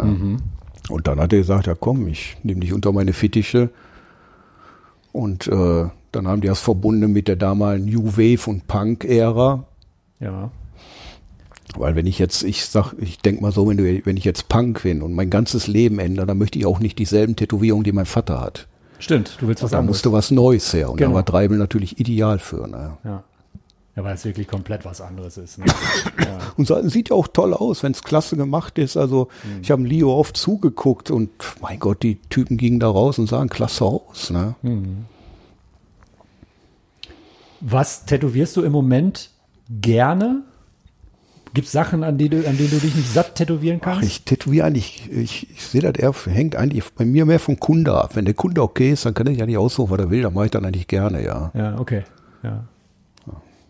Aber ich mache jetzt nicht das gerne, was, wenn die da mit ihre Handys kommen und zeigen mir da super realistische Mhm. Gesichter aus, aus Russland oder Amerika oder was. Ne, das, Am besten noch äh, mit Farben. Ja, ja, Ja, ja.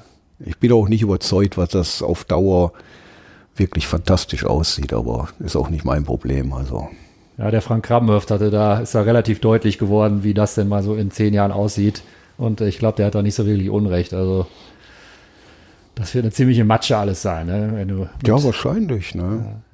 Ich meine, andererseits, äh, wenn man hier mal der, der Tiger sieht, Ja. auf dem Finger. ja. Die meisten Sachen auf dem Finger weiß jeder, die gehen wieder weg. Der ist über 40 Jahre alt. Von wem ne? ist der? Der ist von Phil Bond. Ja, okay. Ja.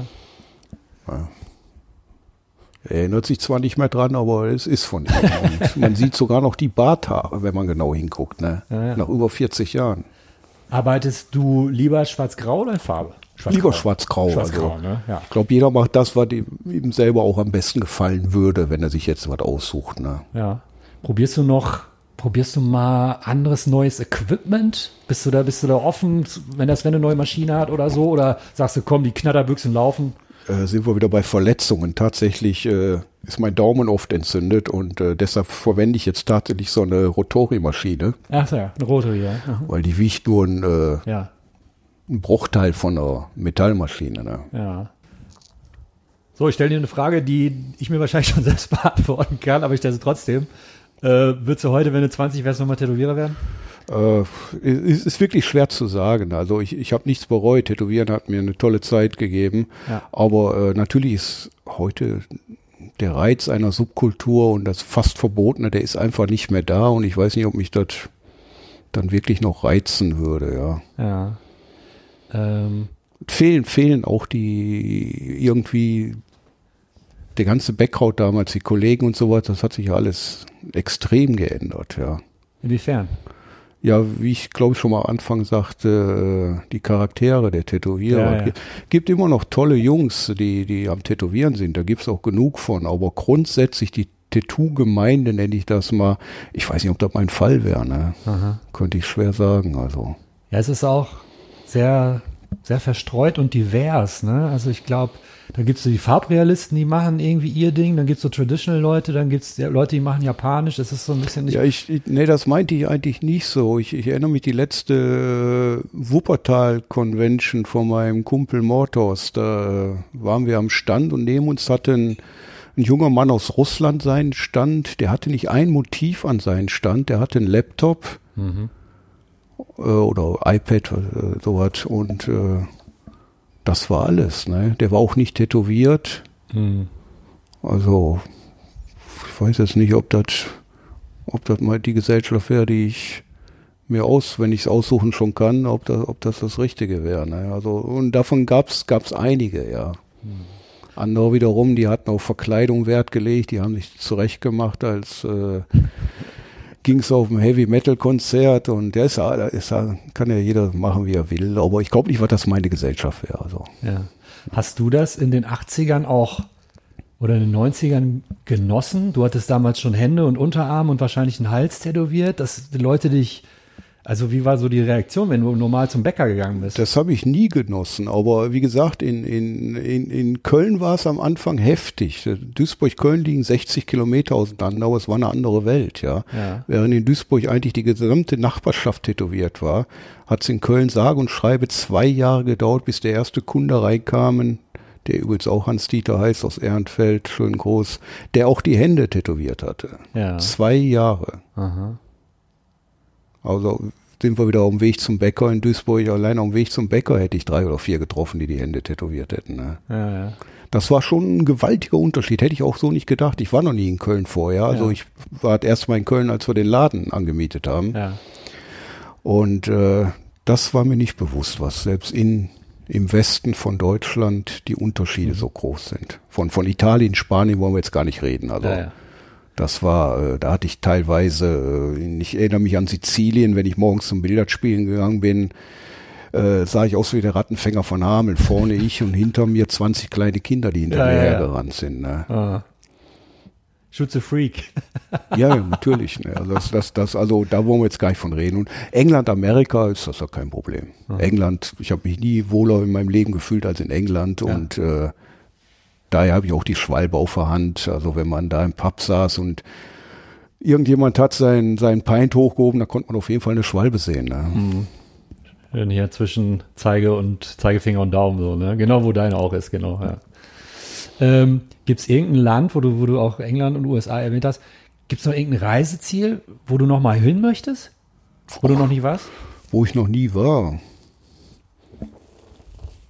Ja, mich interessiert der Osten von, Europä von Europa, also ja. Ukraine und solche Sachen, das würde mich schon interessieren, ja. Warst du mal in Rumänien? Ich war noch nicht in Rumänien. Landschaftlich der Wahnsinn. Du bist eine halbe Stunde vom Flughafen weg und du ja. denkst, du bist im Jahr 1870 hab ich, hab Eselskarren, gehört, ja. Strohhüte, die Leute auf, verkaufen Melonen am Straßenrand. Denkst du, wow. Ja, ich war mal in, in Russland und äh, Tschechei und solche Sachen, aber ja. da gibt es so viel zu sehen, dass, das würde ich mir noch vornehmen, ja. ja. Ähm, zwei Fragen zum Schluss, die ich eigentlich immer stelle. Ähm, Frage 1 ist, was kann der Mensch, der Mensch, Dieter Zahlisch, gut? Und die Anschlussfrage wäre, was kann er nicht so gut?